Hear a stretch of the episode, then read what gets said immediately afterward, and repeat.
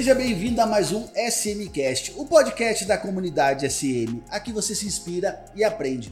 Com muito orgulho estamos recebendo hoje Fábio Castilho, publicitário, professor, empreendedor e diretor de competitividade e inovação da prefeitura de Mogi das Cruzes. Rapaz, eu quase perdi a fala, hein?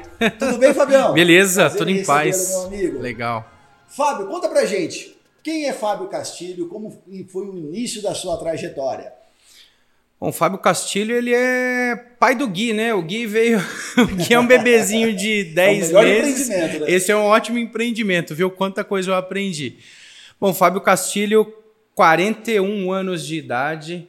Eu trabalho há 23 anos na área de marketing, comunicação, publicidade, pesquisa de mercado, inteligência. E há quase 20 anos eu dou aula né, na universidade. Então, para eu contar um pouco do, do Fábio, eu claro que passo por esse aspecto, mas antes disso, como foi a pergunta né, lá no começo da carreira, eu sempre fui uma, um, um menino muito curioso, sempre gostei muito de gente, sempre gostei de me comunicar bastante com as pessoas, gosto, né? Sou apaixonado por isso até hoje, dadas as atividades que Sim, eu faço. Com certeza.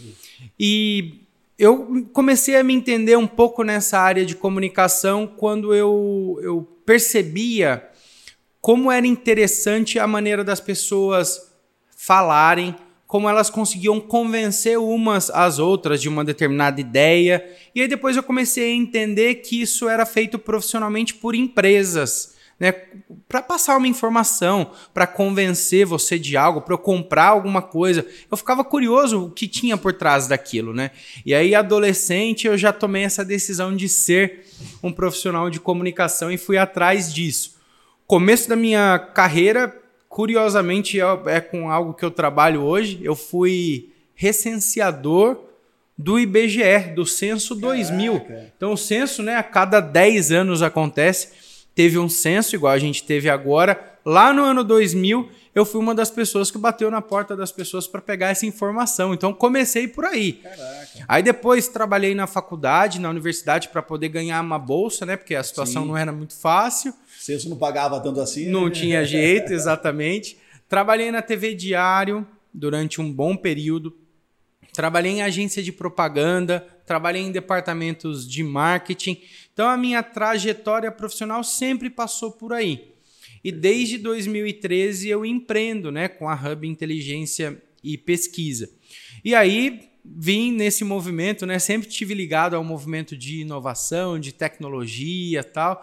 E aí eu fui, entrei nessa área que estou até hoje, né, dentro da prefeitura, na área de inovação, conduzindo o polo digital. Então, se eu tiver que fazer uma retrospectiva aí Rapaz, sobre o aspecto vai... profissional e pessoal, bem rapidamente é por aí. Caraca, se, se vou buscar então, então a todas as atividades curriculares, nós vamos ficar aqui até amanhã, viu? Esse podcast vai para três horas.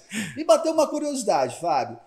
O que, que seria diretor de competitividade e inovação? Ah, Eu achei muito bonito esse termo, hein? É, a parte de competitividade aqui na cidade, né, como política pública, ela traz todo o aspecto de capacitação da mão de obra, então, é, cursos, coisas ligadas a essa parte de treinar e de melhorar o nível de mão de obra e também isso está ligado à empregabilidade. Então, nessa diretoria, a área de competitividade tem o Mogi Conecta, que é onde as empresas, ah, a SMBot precisa contratar um programador. A, a Prefeitura de Mogi das Cruzes disponibiliza gratuitamente uma plataforma para a empresa colocar a vaga, as características dessa vaga, e isso é uma vitrine para toda a população. Então, essa é a parte de competitividade. A parte de inovação é toda a legislação envolvendo a inovação, é o próprio polo digital como um, um, um centro, né, um lugar de referência em inovação que a gente tem não só na cidade, mas para outras cidades da região e até para outras cidades do país essa pauta da inovação ela é muito forte dentro da prefeitura de Mogi. O próprio prefeito Caio Cunha, vice-prefeita Priscila, o Gabriel Bastianelli, a secretaria em si, né, que é uma secretaria de desenvolvimento econômico e inovação, isso foi incorporado ao nome. Não dá mais para a gente pensar a cidade sem pensar em inovação. Então, um pouco desse cargo. E essa é, é a bandeira é da nossa aí. cidade hoje, né? Cara? Exato, nós somos referência, né? É, nós recebemos aqui o Caio, o Gabriel, uhum. a Priscila, e essa sempre foi a bandeira levantada a inovação da nossa Sim, cidade. E vem exato. surtindo muito efeito, né? Com certeza. A gente bateu um recorde histórico em termos de também né, de empregabilidade. A gente conseguiu bater a marca dos 108 mil posições, 108 mil posições formais de emprego na cidade, nunca tinha tido esse número. Número de empresas, são mais de 40 mil empresas registradas. Então, a inovação e aliada a essa parte de competitividade, aliada a essa parte de desburocratizar os processos, deixar a coisa mais eficiente, conceito de cidade inteligente, faz com que Mogi seja uma cidade é, vocacionada para a parte tecnológica, para a parte de inovação. Isso tem dado bons frutos, não Com só para startups, mas para todo mundo que bebe sim, dessa sim. fonte, né? Por aí. Com certeza. Os processos estão mais rápidos em si, Exato, né? exatamente. Em toda a sua trajetória aqui em nossa cidade, você tem várias participações, inclusive, que toda a sua carreira de professor já participou efetivamente na vida de muitos empreendedores uhum. aqui. Mas conta um pouquinho pra gente, o que, que é Alto Tietê Valley? O Alto Tietê Valley foi um movimento que surgiu por um grupo de pessoas que viam que havia uma lacuna aqui na cidade com relação a eventos ligados à inovação, discussão de tecnologia, a, o próprio, o próprio, a própria aproximação com o governo e com as empresas para tornar verdadeiramente aqui um ecossistema saudável de inovação e de tecnologia. Então o Alto Tietê Valley surgiu de uma, de uma necessidade que algumas pessoas viam de, pô, tem um evento muito legal de tecnologia, mas eu tenho que ir para São Paulo tem posições muito legais na área de programação, mas é em São José dos Campos. É, tem alguma coisa aqui acontecendo de capacitação, mas é no, em Campinas. Como é que uma cidade de quase meio milhão de habitantes não tinha um movimento nesse sentido? Mal se conheciam, né? Exato. Então, o que houve foi é, esse direcionamento em juntar é, pessoas interessadas em discutir a inovação, a tecnologia, a cultura startup, etc e levar isso não só para um evento, mas que isso virasse um movimento mesmo e se aproximasse do poder público. Éramos nove pessoas na época. Tava o então vereador Caio Cunha, Sim. o Gabriel Bastianelli, Rodrigo Garzi, Mike Robert, eu fazia parte desse grupo. Só uma seleção, hein, bicho? Gustavo Sanches Palência e mais uma, alguns outros empreendedores né, e pessoas que viviam essa questão. Caio Sigak, gênio, né? O Caio Sigak também daqui da nossa cidade. Então, é, realmente era um grupo de pessoas muito bem intencionadas. E a gente começou a se juntar regularmente. A gente pagou do nosso bolso para o Gui Cavalcante vir lá de Caraca. Recife ensinar para a gente como é que o movimento do Porto Digital surgiu e como é que eles se aproximaram no poder público. E necessariamente a gente tinha que virar uma associação. E aí virou a Associação Alto Tietê Valley, que não só promovia eventos, mas também começou a cuidar dessa pauta da inovação como política pública, porque senão ela não se sustenta. Então foi um movimento que aconteceu de fora para dentro do governo. E aí o Alto Tietê Valley surgiu, além dos eventos, a gente conseguiu fundar essa associação.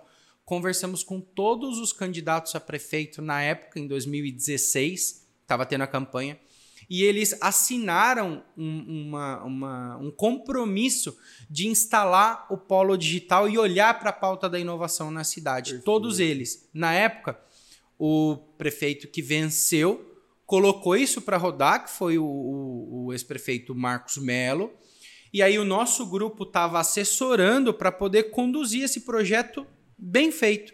A nossa condição era não pode ser uma pessoa indicada por partido político Sim. ou Você indicada um vínculo, por. Né? Não, tinha que ser uma pessoa desse grupo. E então o Rodrigo Garza se voluntariou ali e queria tocar isso. A gente confiava muito no trabalho dele, como confiava em qualquer pessoa que estava ali. E ele foi e tocou à frente do projeto do Polo Digital.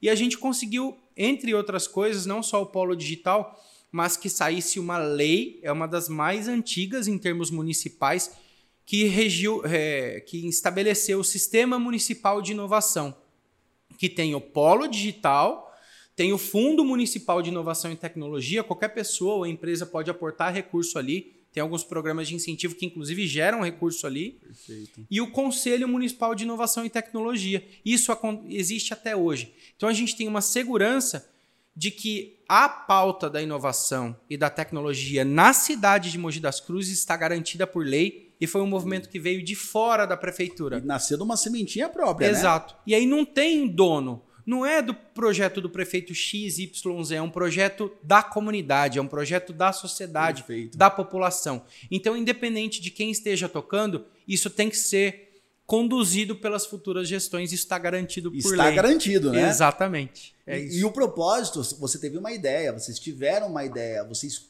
até acreditaram tanto nela que custearam essa, essa semente. E hoje está dando os frutos, né? Isso. É um orgulho total para nossa cidade. Dá muito orgulho. Você é, é, é sócio e fundador da Hub Inteligência. Fala um pouquinho para a gente sobre essa sua empresa e o que ela ajuda outros negócios. Uhum. A Hub Inteligência e Pesquisa surgiu de um papo que eu tive com o meu amigo, sócio, professor, que é o Fábio Inouye. É, inclusive, um abraço para ele, que provavelmente vai nos assistir, com está nos assistindo. E a gente idealizou a Hub lá em 2013, então nós iremos completar 10 anos esse ano, de 2023. E a Hub nasceu de uma coisa que a gente já enxergava no mercado. A gente sempre trabalhou com a área de inteligência e a área de planejamento, a área mais pensante dentro de empresas de comunicação que a gente passou.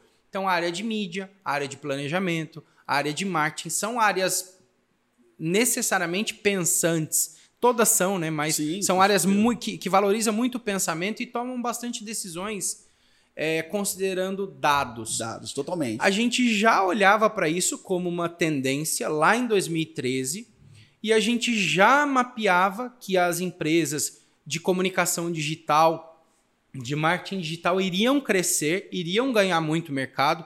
E essas empresas, não só essas, mas outros tipos de empresa que prestavam serviço de comunicação e qualquer empresa poderia usar esse recurso. Então a Hub nasceu dessa necessidade não dá mais para qualquer empresa, seja ela de comunicação ou não, tomar uma decisão baseada num achismo, achismo. baseada numa percepção Seu individual. Pé, né? Não dá. E a cultura do digital, a própria tecnologia, fez com que isso fosse muito mais acessível a todo Sim. mundo. Então, muito pro... mais falado, né? Muito mais falado. Os próprios buscadores, a própria rede social, o volume de informação que a gente gera ali faz com que as marcas, as empresas, as pessoas que tratam esses dados saibam exatamente o que eles precisam falar para a gente, certeza. em que momento eles têm que falar.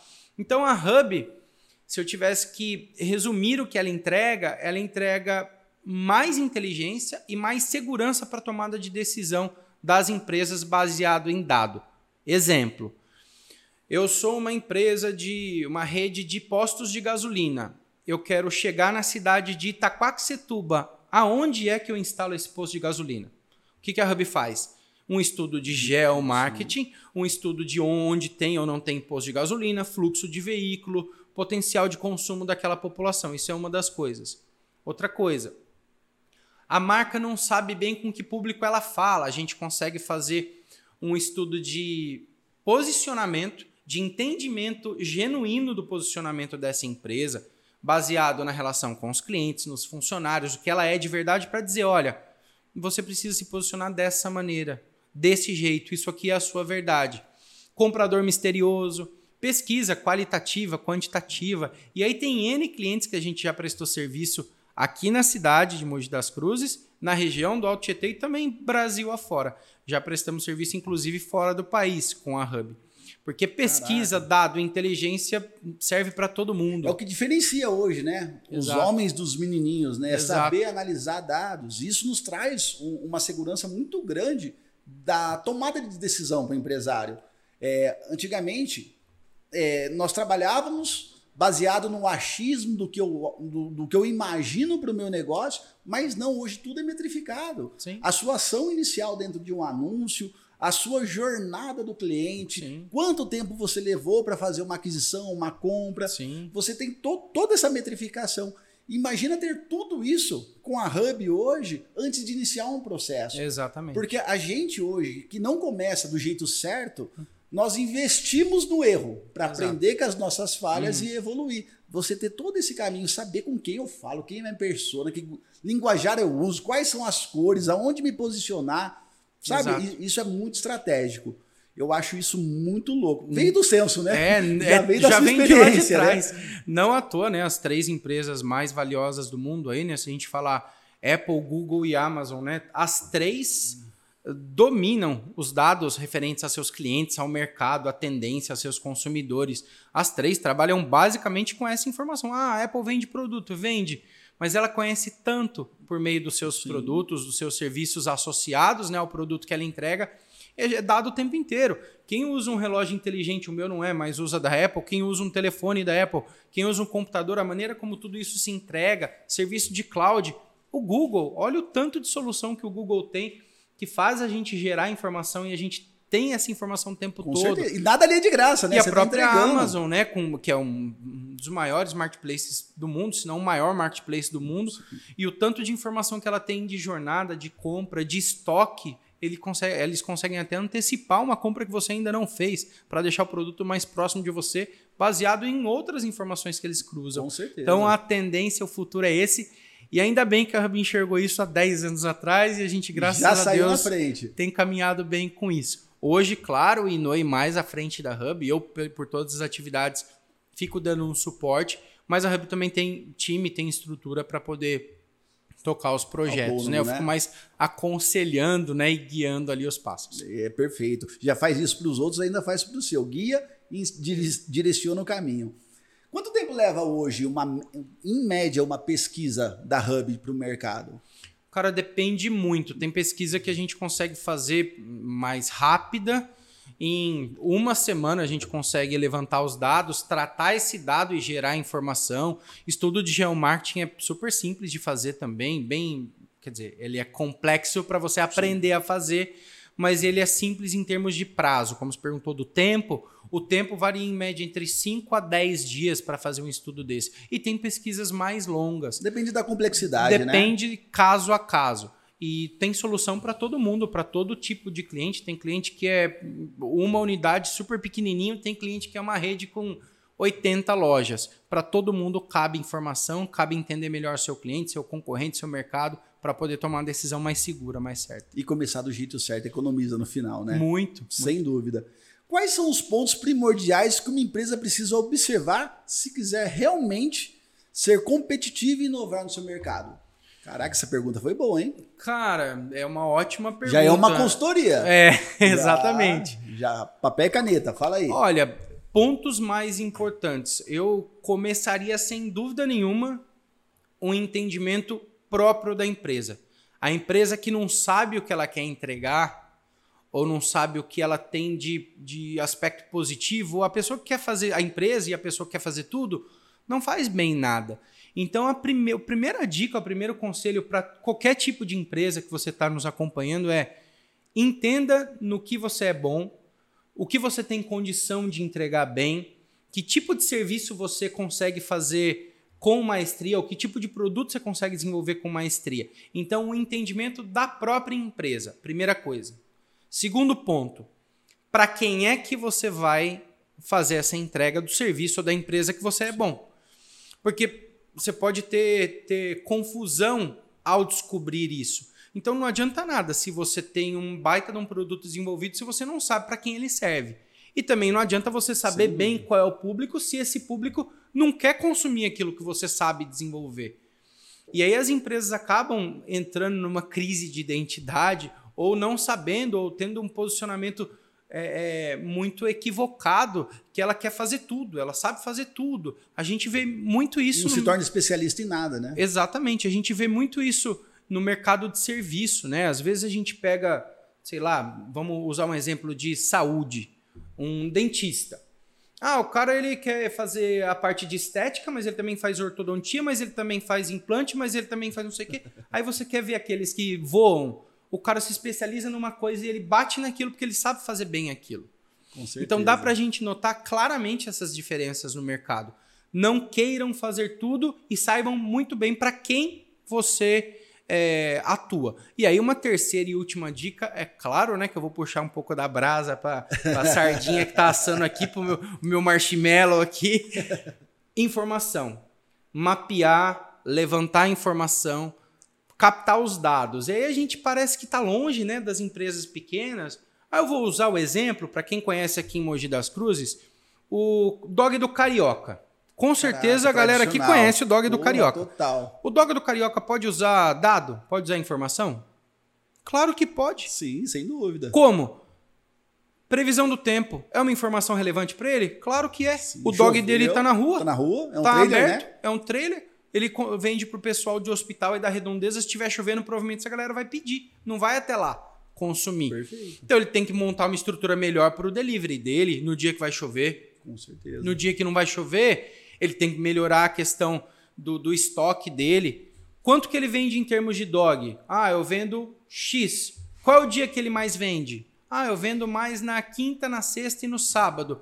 Aumenta o seu estoque nesse dia. Coloca uma pessoa a mais para te ajudar nesse dia. Então, eu estou dando dois exemplos muito simples, né? Clima e dado de venda.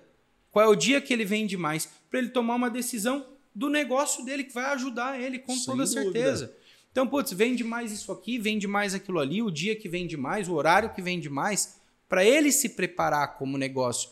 Então, dei dois exemplos muito simples de como um dado, como uma informação, é pode influenciar no dog do carioca. Imagina na sua empresa, que não é um carrinho de hot dog, que é uma empresa maior, que é uma empresa que tem rede, que está em vários lugares pô, a informação tem que estar tá presente no seu dia a dia. E tem que ser correta, valiosa, né? Exatamente. Porque se vender por uma informação errada, se toma uma decisão errada. Aqui nós tivemos uma. Nós estamos há três anos praticamente investindo diariamente em ads, em tráfego pago. E nós investimos muito diariamente. E quando eu comecei a analisar os dados, não só os KPIs que o, que o Facebook mesmo nos entregava, mas a nossa plataforma lá nos traz uma integração via webhook, e eu comecei a cruzar essas informações no Power BI. E há sete meses atrás, nós conseguimos identificar o cliente, o dia que ele entrava, que ele se tornava um lead realmente, e o dia e quando ele convertia. Uhum. Diante disso, eu tomei uma decisão e entendi que o meu tráfego que roda sábado e domingo, ele me trazia mais cliente, mas convertia menos. Hum. Por quê? Porque eu não, não atendo sábado e domingo. Uhum. Então, esse cliente que entra no sábado. Perde a temperatura. Total, ele esfriava é. na segunda-feira. Sim. Mas como que eu analisei isso? Antigamente eu me vendia eu, eu, tomava minhas decisões por um KPI secundário, número de clientes. Uhum. Final de semana tá bom, mas uhum. a gente não quer curtida, a gente não quer só engajamento, uhum. a gente precisa converter, Sim. trazer receita para a empresa. Sim. E nós tomamos uma decisão das nossas campanhas são pausadas hoje no sábado e no domingo. E o dinheiro que ela era investido no sábado e no domingo, nós colocamos durante a semana. Excelente. Hoje eu tenho até é, o dia que entra mais clientes que convertem dentro do meu sistema. Uhum. Eu achava que era segunda-feira. Por que, que eu achava que era segunda-feira?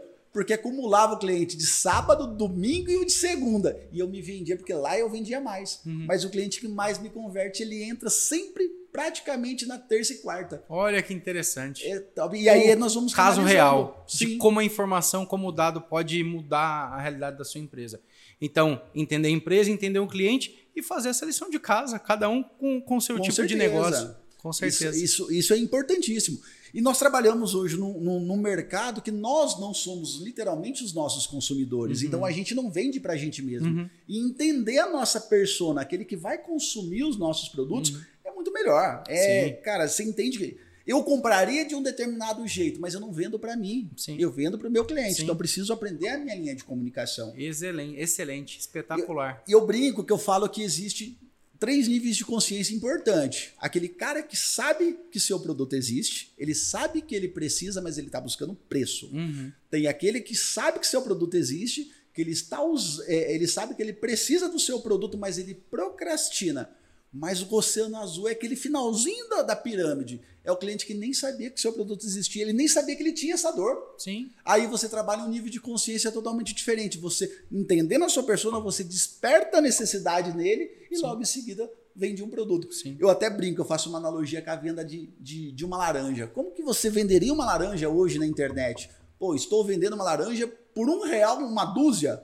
Cara, poucos comprariam. Agora, se você gera o desejo, vai, eu vou colocar um, um, uma campanha, um tráfego pago de vídeo view de uma mulher feliz, linda, comendo aquela laranja, escorrendo, super doce, feliz. Cara, você gerou um desejo. Quem assistiu esse vídeo agora, eu estou vendendo laranja. Uhum, uhum. Então você cria uma demanda. Eu acho isso muito bacana Sim. quando você consegue entender todos os dados. Sim, com é. certeza. Isso ajuda muito, né, a gente tomar essas decisões. Perfeito. Você também é empreendedor. Empreendedor não, desculpa, professor. Professor. Como que essa função tão importante entrou na sua vida? Ela entrou por acaso? Você sempre falou, cara, eu vou chegar na minha idade e vou ser professor.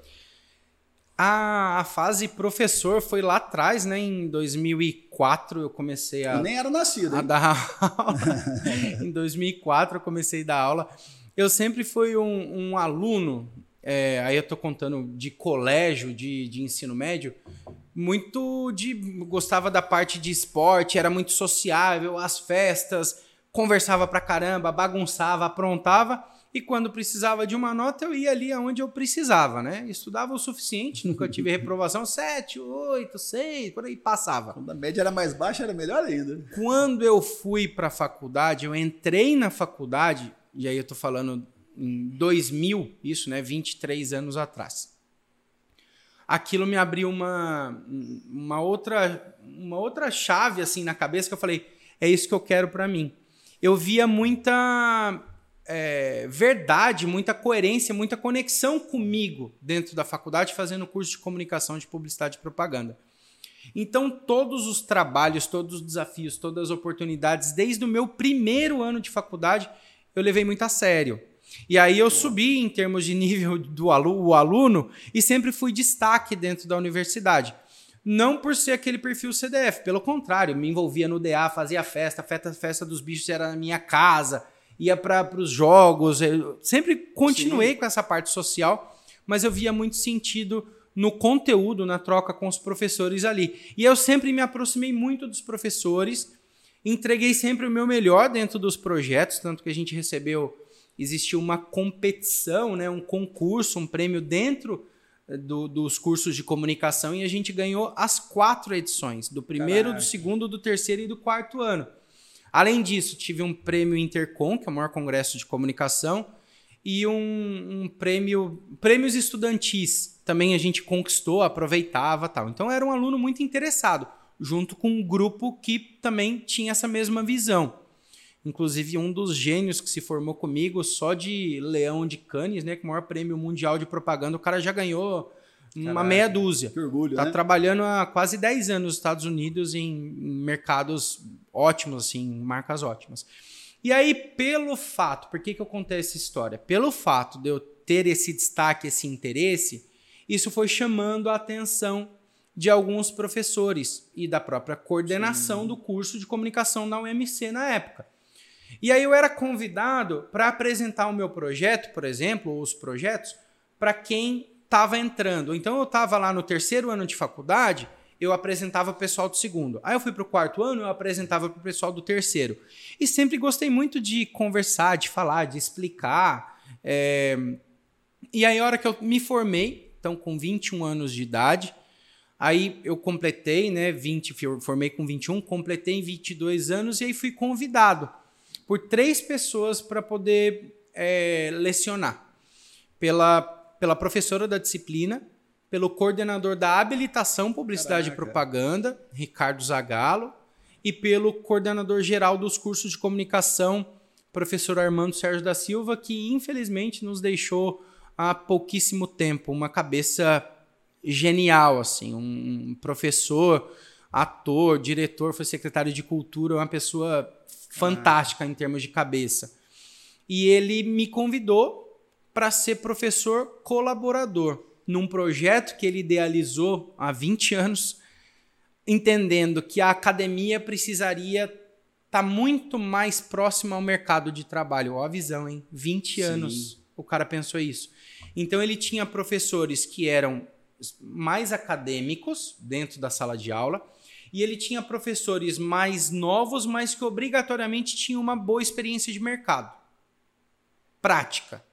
E eu era esse caso. Então eu entrava dentro da sala de aula com outro professor e a gente dava uma aula muito mais rica para o aluno. E aí foi aí que começou essa história. O Fábio, com 22 anos, entrando numa sala de aula para contar casos, coisas do mercado. E aí comecei. Levar vida real, né? Comecei a, a tomar gosto por isso. E nunca mais parei. Desde 2004 até esse ano, então esse é o meu vigésimo ano dando aula. Dei aula já em cursos de graduação, de pós-graduação, leciono na UMC, na Cruzeiro, alguns cursos de MBA da própria UMC, já lecionei na Unisus e cursos pequenos, né, modulares, quando a gente é convidado. Ah, dia né? tem 48 horas, ah, né? Tem 48 horas.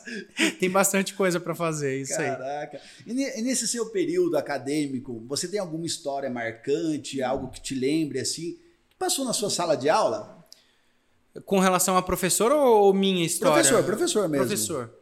Ah, tem, a, tem um professor que é brilhante, né? Que é o professor Mário Sérgio que ele é um professor muito famoso, inclusive, né, é, em Mogi, também historiador, um grande abraço para ele, inclusive, e que ele, eu me lembro que eu fiquei muito encantado com a maneira que ele deu aula, e foi logo no primeiro ano da faculdade, acho que foi uma das pessoas que, que fez esse despertar aí para que eu tivesse tanto interesse. Ele estava falando de uma, de uma da história do Brasil propriamente dita e fazendo uma relação disso com a comunicação. Mas a maneira como ele deu a aula foi totalmente interpretativa. Então ele falava de, de um determinado personagem e ele imitava aquele personagem. Caraca. Então ele imitava um, sei lá, um senhor de engenho, ele imitava um escravo, ele imitava um indígena, ele imitava uma pessoa, um político, por exemplo. Então ele era uma pessoa que trazia muita energia e muita coisa boa assim para para dentro da sala de aula que fez me encantou. E uma Outra história, daí é do ponto de vista é, como aluno, é que eu, eu, me lembro né, que a gente participou de um dos concursos lá, que foi um concurso chamado Alunos no Outdoor, e te, concorreram várias universidades e a gente inscreveu, eu e esse gênio amigo meu, Fernando, a gente inscreveu duas propostas, eram apócrifas, não tinha identificação para a comissão julgadora poder sim, avaliar melhor tal. E sem ser envio por digital, né? A gente tinha que imprimir, botar no envelope com a etiqueta embaixo da porta. Aquelas dificuldades que a gente sabe de quem viveu há, há 30, 20 anos atrás aí. Não com a facilidade que a tecnologia tem. E a gente, eu me lembro, putz, pegou chuva, foi aos 45 do segundo tempo, aquela falta de grana, a gente correndo atrás, teve que pegar táxi. Brasileiro, né? E a gente, pum, botou lá. E, e uma das. É, das a temática do concurso era 2001, o ano do voluntariado. Então a temática do outdoor devia ser ligada ao voluntariado. A gente teve duas ideias que a gente achou que eram interessantes. e aí botamos lá embaixo da porta aquela correria, aquela dificuldade. E para nossa surpresa, a gente depois de um tempo a gente viu que a gente foi o vencedor. Mas como é que a gente descobriu isso? Eu não sei se foi um, um uma falta de comunicação ali na época, ou se a gente não atendeu uma ligação, ou se ligaram para casa da nossa mãe, a gente. Porque não tinha o celular, né? Na época a gente ainda não tinha. A gente viu o outdoor colocado ali onde é o Davó hoje. A gente passando na faculdade, indo para a faculdade, a gente viu o outdoor colocado lá, o que a gente tinha pensado. E a gente tomou um choque surpresa, com né, aquilo, né, uma surpresa com aquilo. Foi uma história bem marcante assim pra gente pela dificuldade que a gente teve e pelo impacto de ter um trabalho ainda como estudante colocado ali numa parte Executado, da cidade. Né? É, então, putz, isso foi uma das coisas que deixou a gente muito feliz, uma história que eu me lembro com muito carinho, assim, que fez a gente ter ainda mais gás, né? E a didática do professor hoje, quando na, na, nossa carreira universitária, tem alguns que se destacam bastante. Eu, até agora, nessa pergunta, nesse bate-papo, me, me remeteu algum aqui. Acho que no meu primeiro semestre de, de direito, tive aula de medicina legal. Cara, mas a didática era tão impressionante que eu quase achei que eu estava fazendo o curso errado. Cara, o cara desenhava. Nós falamos até o Dr. Vilmes, que Sim, era excelente profissional. Excelente. Cara, ele escrevia com as duas mãos na lousa, ele desenhava o órgão, puxava um quadrado e desenhava ele no zoom e falava que era o zoom de Vilmes. Olha. Caraca, você parava assim naquela sala de aula, você falava, bichão, cara, eu quero aprender isso aí o cara escrevia demais e essa didática nos marca, né? Por Sim. mais que hoje eu sou formado em direito, mas uhum. nunca exerci. Uhum. Mas agora me remetendo um pouquinho ao passado, me veio essa história marcante desse professor, sim, que tinha uma didática, um amor, um carinho uhum. muito grande em lecionar e isso vai nos construindo. Eu acredito muito nisso, assim. O professor ele só exerce essa, essa missão, a gente tem é um que chamar de pai, missão. Né? Exato por paixão mesmo. Não é a parte financeira, assim, a gente sabe que não é fácil. E se você não gosta, se você não ama estar tá ali, não tem como. Não tem como. Sim. A gente cruza com muitas histórias importantes ali, a responsabilidade do professor é muito grande e eu sempre levo isso para mim, né? São os nossos primeiros dados, né? Exato. Que tá na exato. nossa cabecinha ali. É. E a gestão do polo digital. Como isso aconteceu? Porque é algo tão importante para nossa cidade uhum, uhum. e hoje você tem a gestão em suas mãos. Uhum. Como que isso aconteceu na sua vida? Eu sempre, então, eu contei a história aqui, né, de como o polo aconteceu, então eu uhum. sempre tive uma ligação afetiva muito grande com o polo digital. Tava num grupo de nove pessoas que ajudou a idealizá-lo, né? E depois disso, frequentava os eventos, Fui mentor voluntário, o Polo tem inclusive mentorias gratuitas, né? Eu fui um dos mentores voluntários na área de pesquisa e inteligência de mercado. Então a startup estava com uma dificuldade, ela agendava uma mentoria comigo. E aí eu sempre estive conectado né, com o Polo Digital ao longo da trajetória dele. Sempre estava próximo do Rodrigo Gás e participei de algumas lives, alguns eventos, colaborando com conteúdo. Sempre tive envolvido. Esse grupo, de maneira geral, sempre teve envolvido. E aí em 2021, o Rodrigo Garzi me, me liga dizendo: Fabinho, tudo bem? Beleza? Tudo bem? Castilho, eu, um me chama de Fabinho, outro de Castilho, né? Depende da, da, do lugar. Cara, eu tenho uma, tenho uma notícia e um convite. Eu estou procurando outros planos, outros rumos aqui dentro da minha, da minha carreira. Eu tenho vontade de empreender, tenho vontade de tocar outros projetos. E eu sairia do polo digital. E eu não, não ficaria confortável se eu não te fizesse esse convite. Você tem interesse em participar do processo seletivo? Porque foi um processo seletivo. Ele me indicou para eu participar de um processo seletivo que foi feito contra seis pessoas. O Gabriel Bastianelli, vocês conhecem uma pessoa Ele veio aqui, seríssima. Foi um dos em, entrevistados. Embora a gente tivesse uma história juntos no polo digital, embora a gente, a gente tenha um conhecimento, um nível de amizade por ser empreendedor, professor juntos, Sim. né? Temos uma história na UMC juntos. Não, com ele não acontece assim, ah, vem cá, então trabalha. Não, você vai passar pelo processo, processo seletivo. seletivo. E eu participei de um processo seletivo com, acho que teve umas quatro etapas. Inclusive uma entrevista até com, com, com uma pessoa que nem era da prefeitura. Para ver se eu realmente tinha peso, tinha condição para assumir aquela posição. E aí eu fiz o processo seletivo contra cinco pessoas, foi caminhando, caminhando, caminhando e fui aprovado. E aí, desde dezembro de 2021, eu assumi essa posição de diretor de competitividade e inovação. E uma das funções dessa posição é gerir o polo digital. Que eu, muito alegremente. É o outro filho, é o irmão isso, Gui. É, eu estou, estou lá.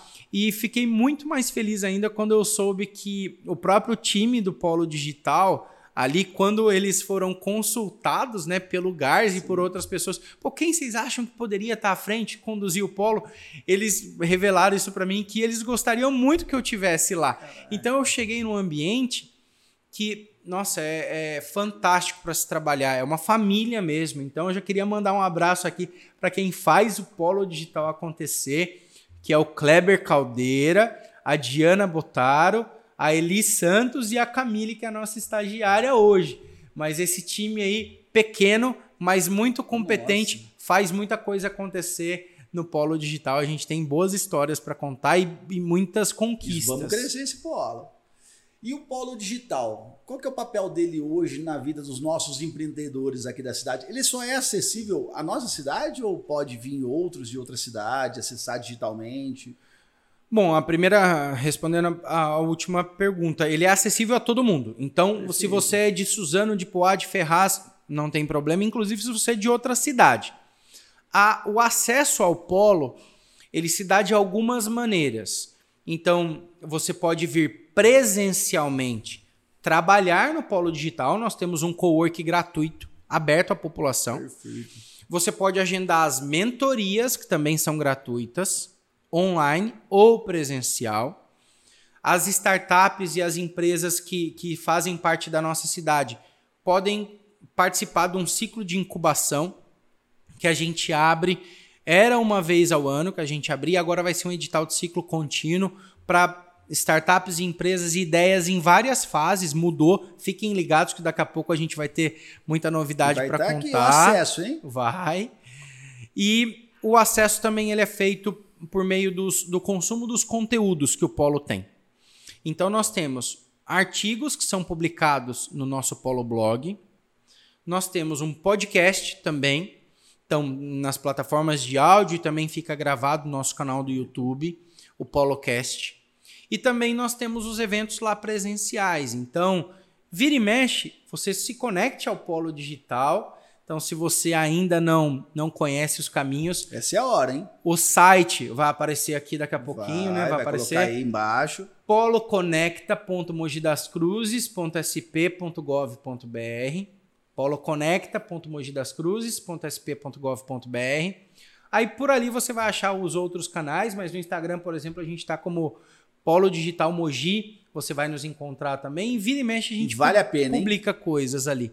Então essa conexão ao polo, ela acontece de várias maneiras, de várias formas. Não precisa ser só de Mogi. Claro que a gente tem muita gente daqui, por, pelo polo estar aqui. Sim. E a, a primeira parte da pergunta, qual é o papel do polo digital? Eu gosto de dizer, de dizer que o polo ele é um grande. É uma, é uma referência, é um grande centro de conexões ele é o grande responsável por fazer, é, por construir pontes. Seja alguém que quer contratar, alguém que quer trabalhar, alguém que tem uma ideia e não tem quem execute, quem está precisando de um sistema como é o sistema da SM Bot, quem precisa empreender e não tem, não sabe bem a ideia, a gente indica um mentor. Então o Polo ele atua muito como um meio campo, um construtor realmente de pontes e conexões. Perfeito. Além do espaço, é preciso que a gente produza e a gente faz força para isso conteúdos Sim. e a gente estimula a vinda de, estimule a vinda de pessoas. Um saudável ecossistema de inovação ele acontece não só com espaço, mas com pessoas e com conteúdo, com coisa acontecendo ali. Então é por isso que a gente é, entende que é fundamental o papel do polo digital na vida dos empreendedores. Com certeza. E existe uma, uma, um direcionamento da Priscila, do Caio, do Gabriel, para que a gente difunda cada vez mais a cultura do empreendedorismo, a cultura startup, o jeito startup de pensar, Sim. né? O Mike veio Velocidade, aqui. A... O Mike é uma referência Sim, nisso, né? Total. Do jeito startup de Bicho pensar. brabo. Como é que a gente não leva isso para dentro das escolas, dentro da, da, das empresas? É acessível a todo mundo e faz sentido para todo mundo.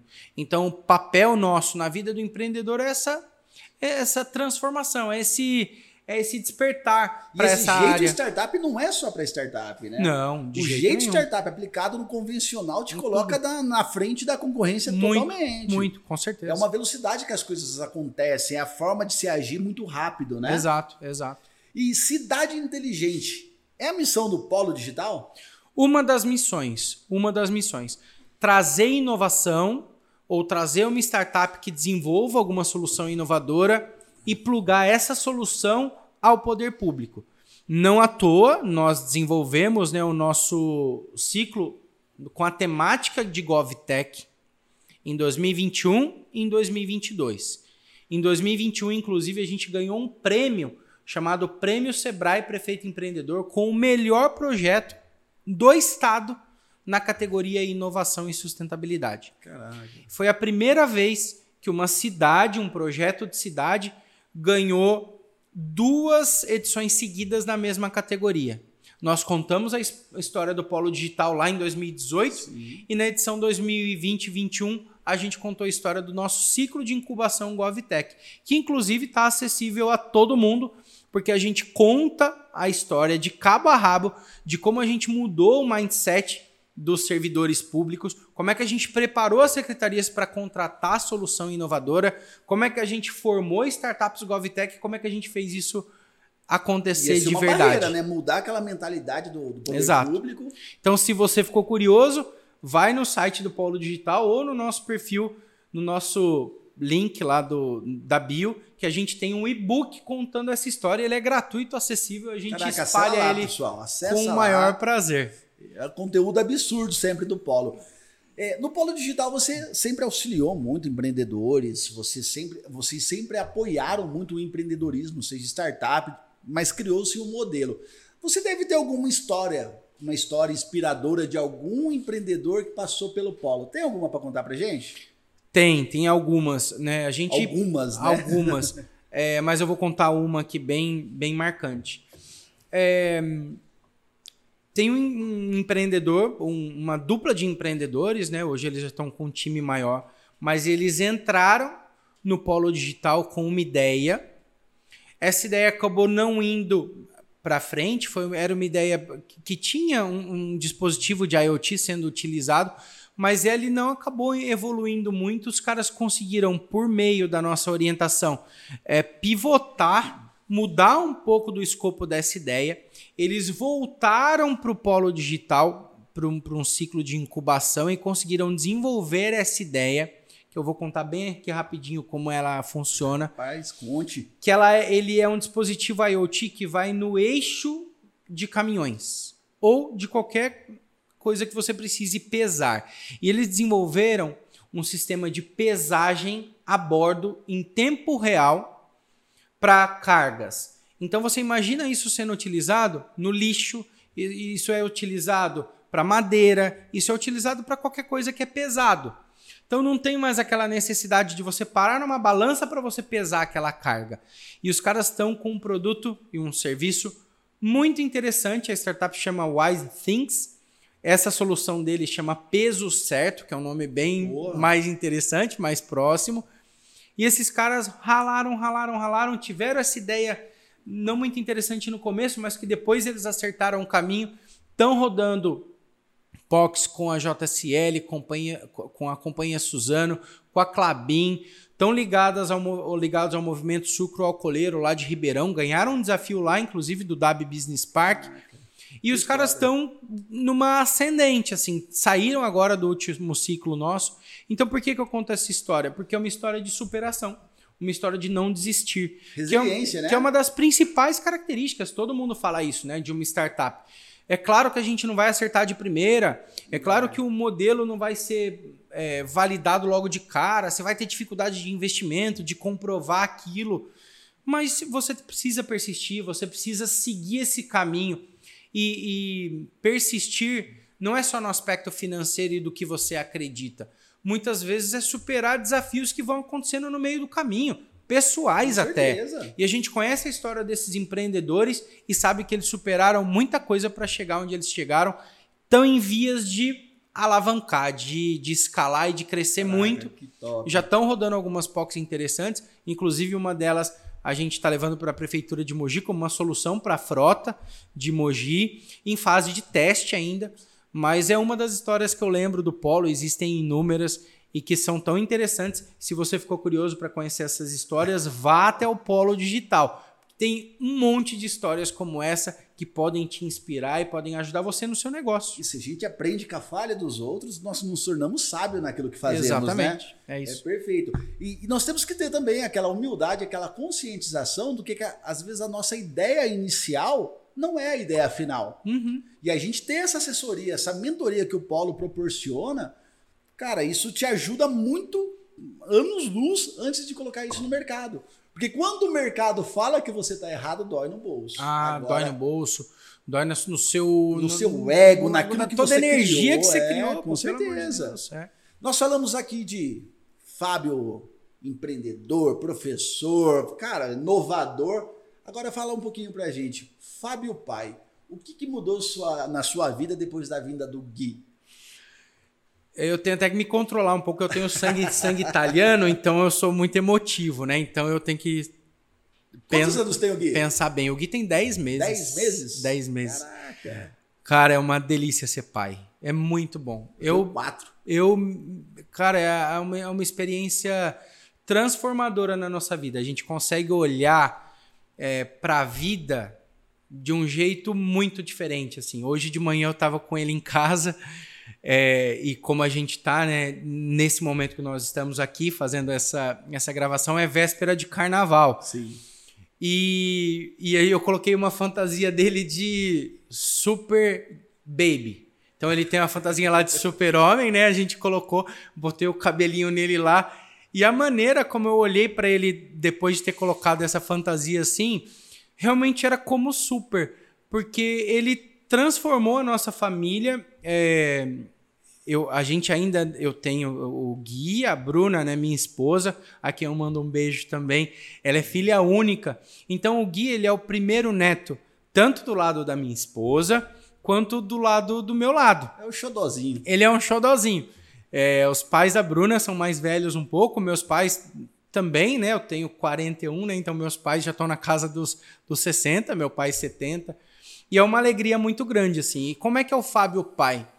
O Fábio pai, embora faça todas essas atividades, tudo que a gente falou, né? Em termos de atuação na prefeitura, atuar na Hub, ser professor, eu não deixo de aproveitar o tempo de qualidade que eu tenho com o Guilherme e com a minha família. Então, todo momento que eu posso eu tô com ele. Eu sou muito participativo, sempre quis muito ser pai há muito tempo, né? Minha esposa que segurou um pouquinho, mas eu queria ser pai já há bastante tempo. E descobri, acho que uma outra vocação porque eu gosto de trocar, eu gosto de dar comida, eu que dou banho, eu que, sabe, faço várias coisas com o Gui. Não é mais 48 horas, não, é 72, é, tem 72. cara. Então eu curto muito esse estar com ele, né? Putz, tem que dar remédio, putz, é um desafio, é coisa nova. Ah, deixa que eu vou tentar aqui, vou dar. Tem que lavar o nariz. Meu Deus do céu, lavar o nariz, ele não gosta. Vamos fazer uma brincadeira. Vamos começar a escovar o dente, que saiu dois dentinhos, eu vou fazer um negócio aqui com a escova, dou comida. Minha esposa trabalha em, em hospital. Ela é farmacêutica. E ela muitas vezes tem plantão aos finais de semana. E aí o Fábio trabalha a semana, trabalha, vai lá dar aula alguns dias, tal, não sei o quê, e chega no final de semana, eu tenho o privilégio de ficar eu e o Guilherme sozinho. Caraca. Então eu saio para passear com ele, levo ele para um lugar, levo ele na natação, dou comida, faço comida, né? Ele tá na introdução alimentar desde os seis meses. Então a gente dá comidinha só natural para ele, fruta, e é muito gostoso ver o mundo depois que o Guilherme chegou. Muda, então, a visão da gente muda. O total, Fábio né? pai é esse babão aí, né? e eu tenho que controlar porque senão eu fico emocionado de verdade. Fiquei, né, emocionado de verdade. Eu porque é algo que mexe dentro da gente, né? Eu falo que todo ser humano ele tem o seu porquê, né? Para tudo, né? Se você não tem um filho, você tem. Eu já eu comecei o meu porquê por boleto. Meu porquê era boleto, né? Ah. Mas eu falo que o porquê da nossa vida, é, depois que nós temos um, um, os filhos em si, muda totalmente. A nossa concepção de vida, o nosso conceito de vida muda completamente. Eu tenho quatro meninos. Olha só. Eu tenho um com 18 anos. Nossa. E isso nos motiva bastante. Eu tenho um desafio muito grande pessoal, tá? Que eu não consigo ter esse tempo de qualidade. Eu ainda não consegui. É o que eu, sabe, tipo, hoje é o que eu luto para tentar conseguir esse tempo de qualidade, mas eu não consigo. O máximo que eu consigo hoje é levar de manhã para a escola. Ainda uma parte, porque entram. Uhum. Mas eu acho isso muito importante, porque o tempo passa, é algo que a gente não, não, não consegue voltar atrás, né? E perder essa, essa infância, essa conexão, você desestimula os porquês da sua vida, você se auto-questiona. Será que vale a pena o que eu estou fazendo? Será que eu estou deixando de lado um pouquinho? E existe pais e pais, né, cara? Eu sou Exato. um pai babão pra caramba, super orgulhoso pelos meus filhos, mas ainda quero ter esse tempinho, sabe? Tirar lá dois, três dias, falar, não vejo mais nada, não tenho telefone, Quero ouvir a brincadeira. É, a gente começar aos poucos. Às vezes são algumas horas, depois um dia tal. Uhum. E a gente vai não se cobrar a todo ponto, mas se esforçar para isso, né? Sim. É legal, sim. Nossa, esse tempo ele faz a gente, é, ele, ele renova nossas energias, né? Então, Totalmente. É, você pode, pode parecer às vezes num olhar muito capitalista e profissional que você está perdendo um tempo porque você está deixando esse tempo. É pelo contrário, você está ganhando, porque você vai ser mais produtivo, você Sim. vai ser mais criativo, você vai voltar mais inspirado, Com você certeza. vai ter outros insights. Pelo menos para mim funciona desse jeito. E eu vou e, chegar lá, hein? E preciso ter essa gestão do tempo bem refinada mesmo, porque é muita coisa. É, rapaz, quero ser aplicativo aí, hein? Fábio, é, dá um conselho para pro, os nossos clientes, nossos ouvintes aí, nossos parceiros para quem está nessa jornada do empreendedorismo, deixa aquele que só você sabe fazer. Primeira coisa, é, curta muito aquilo que você escolheu fazer. E se você não está curtindo, abandona. Essa é a, é a, primeira coisa. Você curtir aquilo que você está fazendo. Então, se você está empreendendo, de verdade, apaixone-se por isso. Mas não apaixone-se a ponto de não é, de bloquear isso numa ou deixar isso numa bolha, ou de deixar numa caixa, ou de deixar trancado num cofre. Não. O movimento de empreendedorismo é você também estar aberto para outras, para ouvir, para amadurecer, para aprender com o erro dos com outros, certeza. como você bem comentou. Então, a primeira coisa é apaixonar-se pelo seu negócio, pelo que você está fazendo. Tem, tem, tem que ter muita conexão entre o propósito de vida que você carrega e aquilo que você escolheu fazer por uma época importante da sua vida. Então, independente da área que você esteja empreendendo ou do negócio que você tenha, se é um comércio, se você é prestador de serviço, independente, você tem que ter paixão, tem que ter tesão por aquilo que você está desenvolvendo. Primeira coisa. Depois, cons o constante aprendizado. E aí, não subir num determinado patamar, num degrau de dizer, já tá bom desse jeito. Eu sempre fiz assim mas está dando certo, por que, que eu vou mudar? Por que, que eu vou mexer?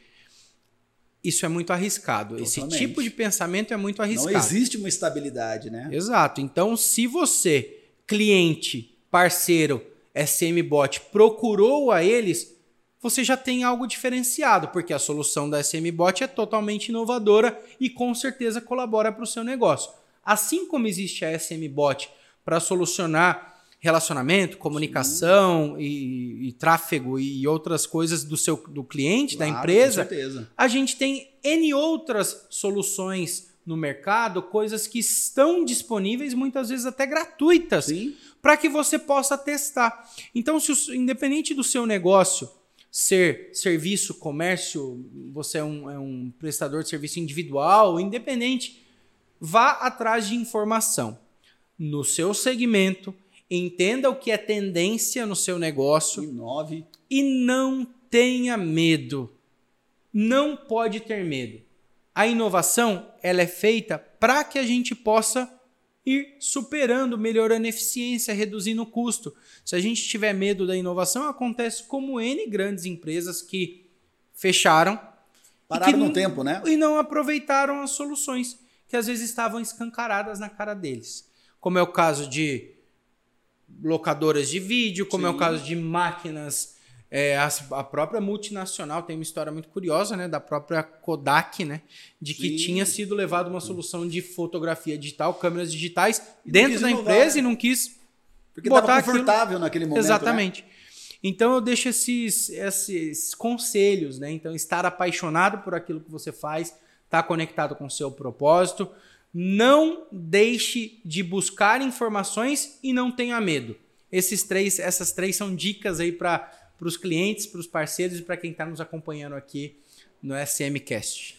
Eu tenho uma frasezinha muito bacana também, cara. Se alguém faz algo que eu vou aprender a fazer melhor, mas se não fizer ainda eu vou inventar. Mas você tem que inovar, tem que se arriscar. Exato. Eu acho isso muito bacana. Exato. Fabião, conteúdo bravo. Eu agradeço demais a sua esse, essa sua experiência de vida que você nos trouxe, esse conhecimento todo. Para quem não conhece, vai aparecer lá o Polo Digital também, o arroba do Fábio, o arroba de todo mundo aqui. Busca, é conteúdo de valor, agrega e conhecimento nos tira de cada situação que só quem passou sabe como é.